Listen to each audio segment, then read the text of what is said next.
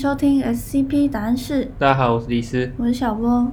好，今天我们来跟大家讲一个 SCP 零三五，它的代称是占据面具，就是占据你身体的一个面具这样子。那它的 level 是 Cater 级。这个 SCP 零三五它的外观是一个白色的陶瓷喜剧面具。你知道陶瓷喜剧面具大概长什么样子吗？像歌剧魅影那种面具。哎、对对，有点像，但它是整个的，有点像那个 V 怪客那种感觉 V 怪客是什么？啊！你不知道，就是骇客组织的那个有一个脸，然后下面就笑脸，然后下面有个胡子的那个，哦哦哦，我知道，我知道。对对对，好像哦纸牌屋那种也算是，就是反正就是陶瓷的喜剧面具。那在某些特定的事件中，它会转变成一个悲剧的面具，就有点像它的表情会变啦。那在这一类的事件发生的时候，所有关于 SCP 零三五的视觉记录，例如说照片或者是影片，甚至是画像，都会自动改变为悲剧面具的这样子一个外观。也就是说，它是有一定的现实扭曲的能力的。然后这个 SCP 零三五，它的眼部跟口部，就是眼睛跟嘴巴的地方，会一直不断的渗出一种具有高度腐蚀性的粘性的液体。任何跟它接触的物体都会被它不断的缓慢的腐化，一直到完全变成跟腐蚀液相同液体的样子。那这个液体就是源源不绝的一直冒出来，它的来源没有办法去定位，并且腐蚀后的这些物质是没有任何恢复的可能性的。整体的腐蚀速度是取决于这个被腐蚀的东西它的材质是什么。那目前基金会观察，玻璃似乎是最抗腐蚀的物质啊，所以他们现在是用一个十公分厚的密封玻璃容器去装了这个 SCP 零三五，就去收容它。那并且两周会更新一次容器。被换下的这些就是被腐蚀的容器，还有这些腐蚀液，必须通过 SCP 一零一来进行处理，不然的话它会一直腐蚀其他的东西。这 SCP 一零一是什么东西？我们来跟大家说明一下。SCP 一零一它是一个欧几里得级的 SCP，它叫大嘴袋，它就是一个袋子，然后它有时候会变成皮包，或者是变成各种不同的样子，反正就是一个袋子。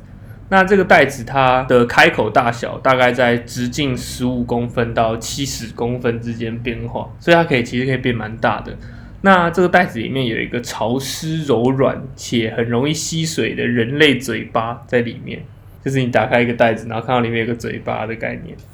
好，那这个嘴巴里面的舌头，它有一个舌头，然后这个舌头最长可以伸长到五十公分，那它可以讲话吗？它不会讲话，它只有嘴，巴，但它不会讲话。对，它只会吃东西。它是有牙齿有嘴巴，一个正常的嘴巴这样，那有人会帮它刷牙吗？不会，只要放进那个袋子的东西都会被它吃掉。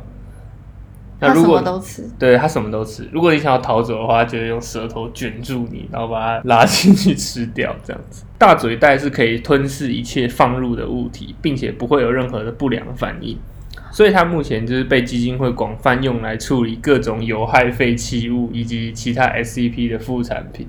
那它吃完它会排出什么吗？还是它就是无就是无止境的吃完？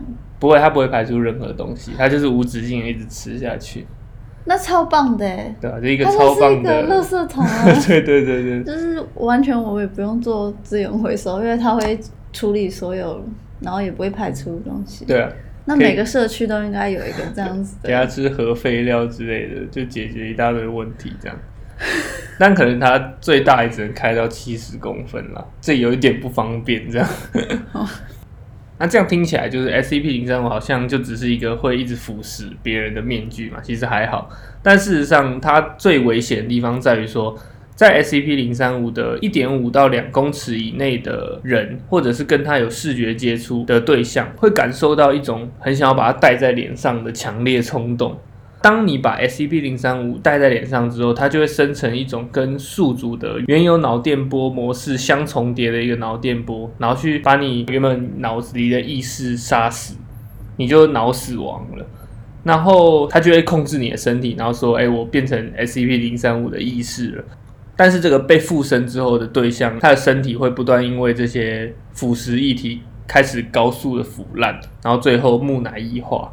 尽管如此，SCP 零三五在这个躯体快速腐烂的过程中，即使这个躯体已经腐烂到无法进行运动的程度，SCP 零三五还是可以有效的控制这个身体跟他的意识进行一些运动跟对话，因为像他一边走路一边烂掉，然后一边讲话，然后喉咙可能已经整个烂掉那种感觉。已知是这个效应是对其他动物没有办法生效的，它只对人类有效。但是不只是人类哦，它的控制范围对象是一切的人形的物体，包含就是说那种自然教室的人体模型也是可以的。然后像是甚至是尸体或者是雕像都可以可以被控制。已知就是说我们跟 SCP 零三五对话的话，是具有相当的情报价值的。原因是因为 SCP 零三五它参与了大量的重大事件，他自己说的啦，他就跟基金会的人说了很多以前的历史事件，然后也跟真实的状况是对得上的，所以他真的是参与过那么多历史事件。那他表现出具有高度的智能跟号召力的一个人格。他对所有人在说话的时候都会表现得很和蔼，甚至看起来有点谄媚的样子，很聪明啊。他有很高度的智力跟过目不忘的那种照相机式的记忆能力，听起来就是一个超屌的人，被封印在一个面具里面的感觉。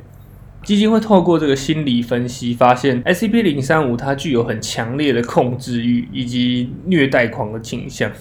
他仅凭语言诱导就可以让跟他对话的人自杀，或者是把他们转变成没有思维的仆人。就我跟你讲几句话，然后就突然跳楼这样。根据这点，就是 SCP 零三五他自己是表示说，他非常了解人类思维的运作方式。如果有足够的时间的话，他是可以改变任何人的思想的。对，所以他不是透过一些现实扭曲啊、异常效应去完成叫你去死这件事情。他是真的就是讲到你心服口服，然后心甘情愿。辩论高手。对对对对对，他就是很会辩论这样。那为什么他的辩论会那么厉害？其实就是因为他还具有一个能力，叫做心灵感知的能力。他在不管有没有宿主的状况下，他都可以深入附近的人的潜意识，然后去看说哦，你这个人经历了什么，然后你知道什么事情，你不知道什么事情。他就会用这些他发现的情报来取得跟你辩论上的优势，就好像我跟你辩论的时候，你想要讲什么，我全部都知道，那我一定都可以先用别的论点来说服。这就是为什么它可以这么厉害。SCP 零三五它是在十九世纪被发现在一个威尼斯的一个废弃房屋里面，根据推测，它很有可能是从阿拉卡达迷城的内乱被从他们那个阿拉卡达迷城的世界带到我们的世界。诶，我跟你讲过阿拉卡达迷城吗？OK，它它就是另外一个，因为像平行时空的地方，那个地方长得就很像威尼斯，对，所以它可能是威尼斯的平行时空这样子。然后那个里面有一些国王跟大使之类的，反正它就是一个很危险的地方啊。我们之后可以再来讲，因为基金会也有探索过阿尔卡达迷城。SCP 零三五它曾经促成一次成功的收容突破。那促成成功的方式就是说，他说服了几个研究人员帮他争取自由，但最后叛乱失败，结果是所有跟 SCP 零三五接触过的工作人员都被基金会处决了，并且基金会针对就是之后会接触到 SCP 零三五的工作人员，也必须实施强制性的精神评估，就是说你可能要有多强的抵抗能力，才有办法去做这个工作。SCP 零三五同时，它表现出对其他 SCP 有一点兴趣，特别是 SCP 四七一五跟 SCP 六八二，六八二就是那个不灭裂隙嘛，四七一五我们等下讲一下。基金会就是担心说，SCP 零三五跟这两只 SCP 如果任何一只结合的话，就是说他们戴上它的面具，这些具有再生特性的 SCP 会抵消掉 SCP 零三五的腐蚀效果，并且成为这个 SCP 零三五的永久宿主。四七一五跟六八二的共同特性就是说，他们可以抵抗腐蚀，他们会再生这样。但我不确定他们可不可以真的戴上啊，就是因为他们不是人形的嘛。蜥蜴嘛，还有一只这个 SCP 四七一五，它也是一个 Cater 级的 SCP，然后它叫做战争恶魔。呃，它的原文翻译是从战争中诞生的恶魔。它是一个六只脚的异常动物，像纳美星上面的那种。然后它的最低身高是五点二公尺，体重是两千三百公斤，蛮重的。应该有跟一台货车那种大货车一样重。它具有很强的攻击性跟再生能力，就像我们刚刚所提到的，它会试图攻击它遇到最有智慧的生命，但它对其他动物兴致缺缺。也就是说，如果它碰到我跟你，然后它攻击我的话，就表示我比你聪明。他自己觉得的，他觉得对，那很主观，他自己的智力大概是黑猩猩的等级的智力，那就超不准，那就是反指标。他感觉说，嗯，这个男的比较聪明的，我要打他这样他就是找跟他差不多。那 什么意思？好，他是可以制造工具或者是武器的。它受到威胁的时候，这个 SCP 四七一五它的体型会快速的增长，最高纪录是长到二十四公尺高，然后五万六千公斤，就五五十六公吨的体重。当它不再感知到危险之后，这个它的质量就会迅速降低，并且散发出巨大的热量。有没有觉得有点像？晋级没错，巨人，很像巨人的那种感觉。你说突然放大缩小的时候，就是它状态。巨人在变小的时候会喷出蒸汽，然后消耗自己的肌肉，这样。应该是参考这个的吧？我猜了。你说这 SCP 是更早之前的，SCP 都比较早了 SCP 都比较早，嗯。但四七一五确实是比较后面，说不定这也是参考某别的东西，有可能。更早的一些对。故事，或是。有一种传说中的巨兽叫战争巨兽了，它是一个那种传说生物，有点像泰坦巨人、史前巨兽的感觉。嗯，对，目前为止，已知是没有任何东西可以去破坏 S E P 四七一五的头骨、脊椎跟它的中枢神经系统，或者是可以综合它的再生能力。就是说，它的肉体可能是可以被破坏了，但是它的头跟它的脊椎跟中枢系统是完全无法破坏。就算你把它的手砍断了，它还会再长出一只手来，它有六只。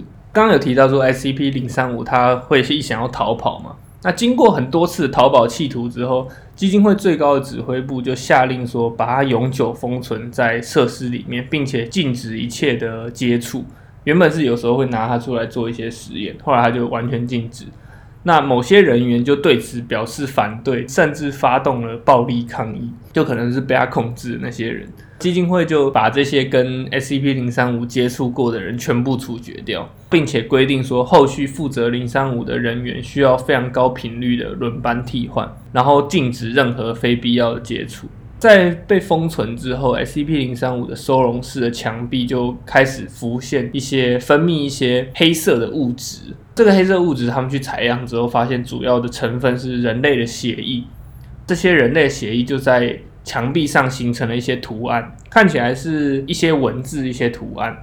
那文字的部分包含了意大利文、拉丁文、希腊文跟梵文，就是印度那个梵文，一些不同语言书写的文字片段。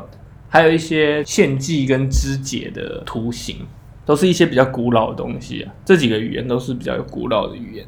负责收容的人员就表示说，他们常常听到一些低声说话的声音，跟一些尖锐的笑声，然后他们会一直头很痛、偏头痛之类的。在收容区附近的人员，无论是否接触过 SCP 零三五，开始出现很高的自杀几率，被搞到很焦虑之类的。基金会就想说啊，这不是办法，因为它这个一直影响到整个基地里面的人，他们就用 SCP 一四八去把整个收容室包住。这 SCP 一四八应该之前也有讲过，它是一个欧几里得级的 SCP，它叫心灵遮断合金，这你应该有印象。它就是一种金属啦，可以阻绝所有的心灵影响类的能力。后来它把它盖起来之后，外部人员的自杀率就恢复正常。但是同时也造成收容室里面就更严重的负面影响，就有像温室效应的感觉，把它闷在里面。那就再也不要打开。对他们就是不想要再开了，但是因为它会慢慢的腐蚀出来可它不是被阻隔了吗？啊，可是腐蚀的效果跟心灵的是两块，就心灵的出不来，但腐蚀还是会慢慢腐蚀。这个心灵这段合金也没有就是完全抗腐蚀的功能。对，所以后来就是也会慢慢一直腐蚀出来。然后如果你的心灵这段合金被腐蚀完，就没有那个效果了嘛。如果这个时候你跑进去的话，因为他们就是想要清理这个腐蚀性液体，所以就会派清洁人员进去里面清理。但他们一进去之后，就会被反锁在收容室里面。反锁的方式就是这个腐蚀液体会伸出一些触手去反锁那个门，然后攻击清洁人员，听起来 很危险。最后的话，就是基金会目前还没有很好的一个收容策略。他们目前的计划就是说，那我们就之后再盖一个一模一样的，或者是呃更厚的收容室，然后把那个面具换过去，这样。那他们把面具丢到那个嘴巴包包里面，可以吗？呃，可能可以让它吃，掉啊。可能可以，但是因为基金会就是希望控制、保护收容，那显然他们没有收容的能力。就是 他没有他没有说可以的范围里面控制、保护收容，他就是要尽力去做，这样这是他们的大原则。对好好，最后就是说，根据一些迪瓦文明之前提到那个未完编年史那个迪瓦文明的一些文献记载，他们有很多个国王，在这些国王里面有一个叫做傲慢之王。这个傲慢之王就是 SCP 六八二带上了 SCP 零三五之后产生的一个产物，这样子就等于说它是有很强的再生能力、战斗能力，还有很强的心灵影响能力跟智商，这样子听起来很强大的一个存在。可是它又不是人形，它怎么可以带？就说不定它的限制不是那么的单纯啦。因为现在说对动物都没有用，是说基金会把它放到狗、放到猫、放到马来貘身上没有用的话，他们就认为就是说它对动物没有用嘛。但他们不敢啊，基金会哪敢就是说拿这个面具去给六八说，哎、你戴戴看这样子，哦他们不敢这样做，所以无法确认说这件事可不可以成功。嗯，对，还有另外一种说法，有一篇文章是写到，但那篇文章比较像是在搞笑的。那篇文章是写到说，基金会有三个人，他们拿着这个面具，也不是说他们拿面这个面具，他们当时就在喝酒，就在讨论说 SCP 零九六，记得吗？羞涩的人，嗯，对他他们都在讨论说他是不是脸上有什么问题，所以他才会杀掉一切看到他的人。他们就说，哎、那不然我们就给他一个面具好了。他们就拿了这个 SCP 零三五给 SCP 零九六戴，SCP 零九六就真的戴上了。戴上之后，SCP 零九六就跑出来，然后跟他们一起去唱歌、喝酒、开派对。那个故事真的就这样写的。很闹哎、就很闹的一个故事。但是确实就是说，你把它戴上面具的话，就是一个收容方法嘛。因为那个面具会卡死，SCP 零九六确实它的肉体也是会受伤，但目前还没有办法伤到它的骨头嘛，所以它的骨头还在，没有被腐蚀掉的话，那个面具应该可以一直连连在它脸上，但是他心灵会被控制啊。对，它的心灵会被控制。那他哪会乖乖跟你去喝酒唱歌？嗯，哦，他们在那个故事里面，他是没有，有点像他们两个是同时存在的。面具会说话，然后零九六会在面具后面作画，就他控制不了他。原因其实很有可能是因为就是说，好，我知道讲零九六是很久以前的事情，但是在本来的设定里面，零九六是没有智商的，它是有点像动物的一个存在，但是它是人形的。所以就可能是这样子一个比较冲突的结合状态底下，面具戴上去之后就 没有办法完全控制它，或者是它因为它本身的异常效应啊，对啊，嗯，也有可能。就是关于这个面具的，其实在很多的，因为它算是很早期的 SCP 嘛，它是 SCP 零三五，所以算是很早期的。所以后面很多相关的故事其实都有提到这个面具。那些 Craft 博士啊，或者是 Bright 博士，他们几个也都常常会提到这个面具。所以之后如果有更多相关的话，我们可以再跟大家分享这样子。以上的话就是今天跟大家介绍 SCP 零三五的所有内容。